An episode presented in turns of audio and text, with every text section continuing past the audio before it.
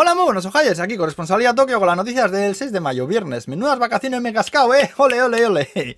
Bueno, que es el día de la croqueta en Japón, no te lo pierdas, eh. Al final le van a poner un día a todo, macho. El día del paluego, el día del tarzanete, ya verás tú. En fin, vamos al salseo, Kisida, el señor de gafas que manda aquí, que ha hecho unas declaraciones por las que dice que están planeando en junio facilitar la entrada al país al mismo nivel que otros socios del G7. Y tenemos a medio mundo revolucionado ya. A ver si puede significar esto que empiezan a dejar entrar turistas al país. No han dicho nada en claro, eh. Pero bueno, yo me mantengo mi pronóstico que para otoño, pero oye, que ojalá que sea antes, eh, que esto no tiene ningún sentido. Buah, vais a entrar al país con ansia viva ahí después de todo este tiempo. A lo mejor comiendo sushi como si fueran pipas. Ahí, sushi todo el rato ahí al walking de Japón. Todo para mí. Vais a arrasar con todo. Madre mía, no vengáis todos juntos. De miedo me dais. Joder.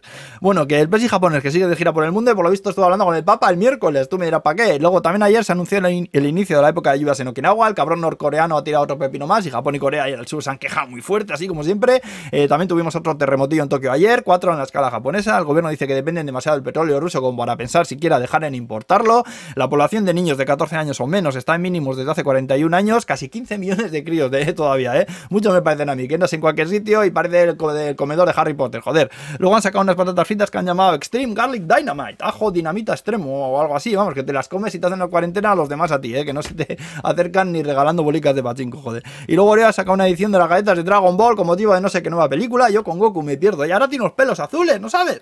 Y Krillin con flequillo, vamos, no me jodas. Con los buenos tiempos que he pasado yo con Goku de pequeño, joder, vaya tardes buenas ahí, ¿eh? Ahmed Betean, tragoyar en bola, pillo, pero... Bueno, y para acabar, hablaros del artículo que he leído de una tiparraca en Tokio que está haciendo negocio vendiendo mascarillas usadas. Ojo, eh, que la tía se pone una mascarilla por la mañana hasta la noche y la vende luego sucia, con restos de saliva, sudor, maquillaje. A lo mejor le planta un beso, eh, con pintalabios. La vende a 500 yenes y por lo visto tiene una recua de taraos que se las compran y está haciendo el negocio de la vida. Lo triste de todo esto es que hay estudiantes que están copiando la idea porque es una manera de hacer dinero fácil, aprovechándose de gente jodida de la puta cabeza que compra esta mierda. Ojo que esto no es lo normal, eh. Yo insisto siempre que este país hay tarados como en todos los sitios. Igual hay alguno más por estadística tanta gente que hay, pero que, que no es lo normal, aunque mira, contado queda, eh, que flipado y manda huevos también. Y bueno, ya estaría. Eh, joder, manda tiempo de milagro todo. Tengan ustedes un buen fin de semana, señores míos. Agur, pues.